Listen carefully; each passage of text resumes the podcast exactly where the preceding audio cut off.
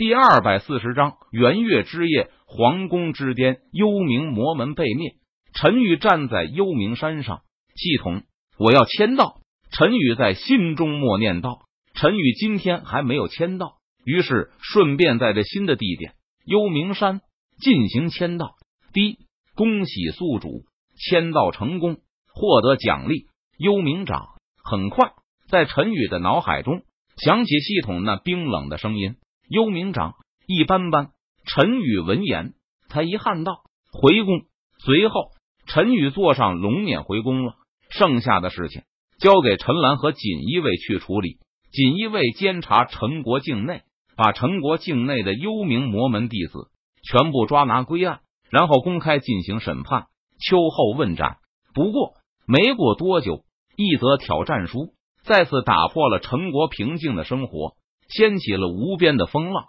陛下，南域灵剑宗老祖下达战书，说是在元月之夜，灵剑宗老祖要和你在皇宫之巅一决胜负，证明谁才是南域第一剑道高手。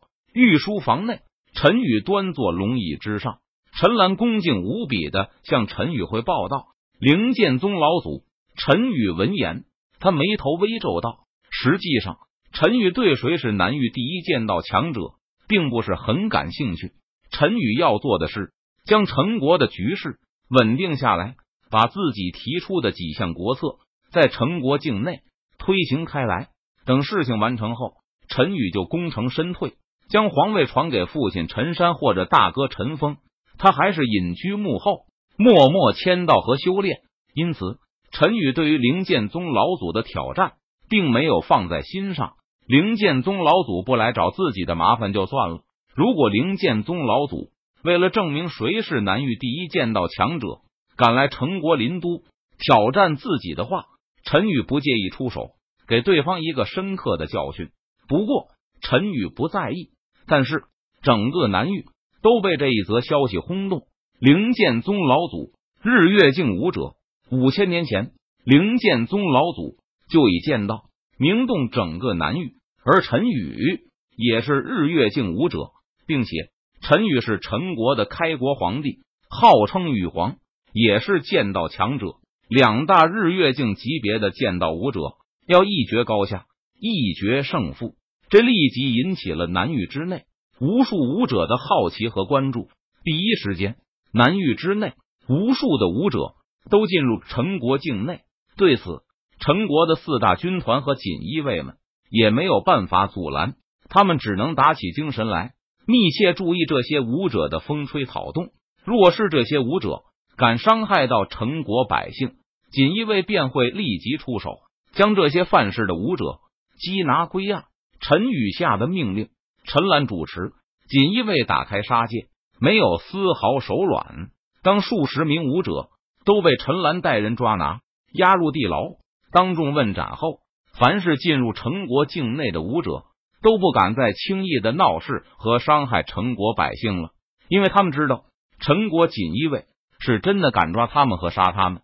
时间很快过去，三天后便是元月之夜，这一夜。林都内外，皇宫上下都被玄武卫和锦衣卫戒严了。前来围观的武者都老实的各自占据在屋顶上，望着皇宫所在的方向。唰，一道剑光好似从天边而来。只见灵剑宗老祖御剑光飞行，他的速度很快，几乎是眨眼间便从林都外直接来到了皇宫内最高的一座宫殿的屋顶之上。在下灵剑宗老祖，羽皇何在？灵剑宗老祖大声喝问道。只见灵剑宗老祖身穿青袍，满头白发，但是身上却散发着凌厉的气势。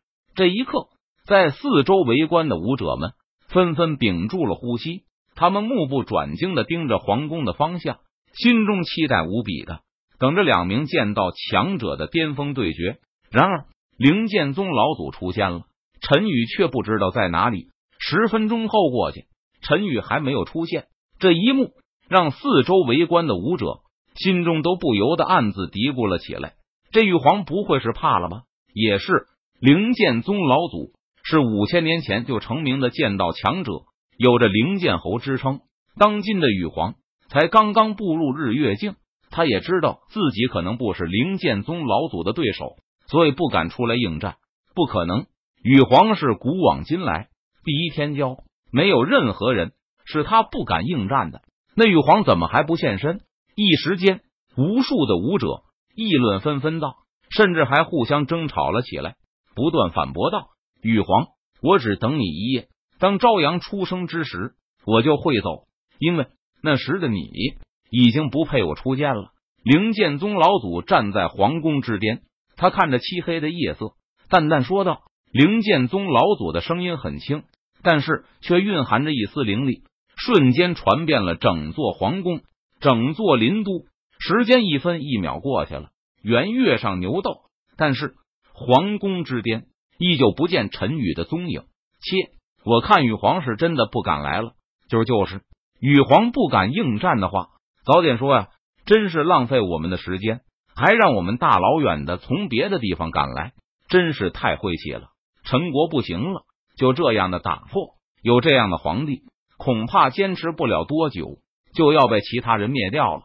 四周的武者等得焦急了，不由得纷纷低声议论道：“是谁在别人睡得正香的时候，在屋外大吵大闹的，一点公德心都没有？”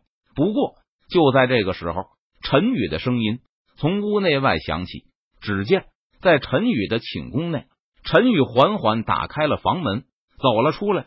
陈宇身穿一身龙袍，身上散发着慵懒却霸道的气息。他看着站在皇宫之巅的灵剑宗老祖，眉头微皱。本皇不喜欢抬头看着人说话。陈宇淡淡说道。说完，陈宇脚尖一点，他的身影如同鬼魅般。瞬间消失在了原地。下一秒钟，陈宇出现在皇宫之巅。何必呢？谁是南域第一剑道强者，又能说明什么？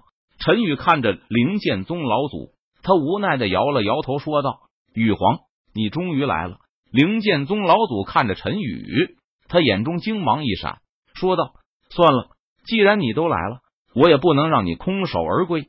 你打扰我睡觉，也该给你一点教训才是。”陈宇摇了摇头，他轻笑一声，说道：“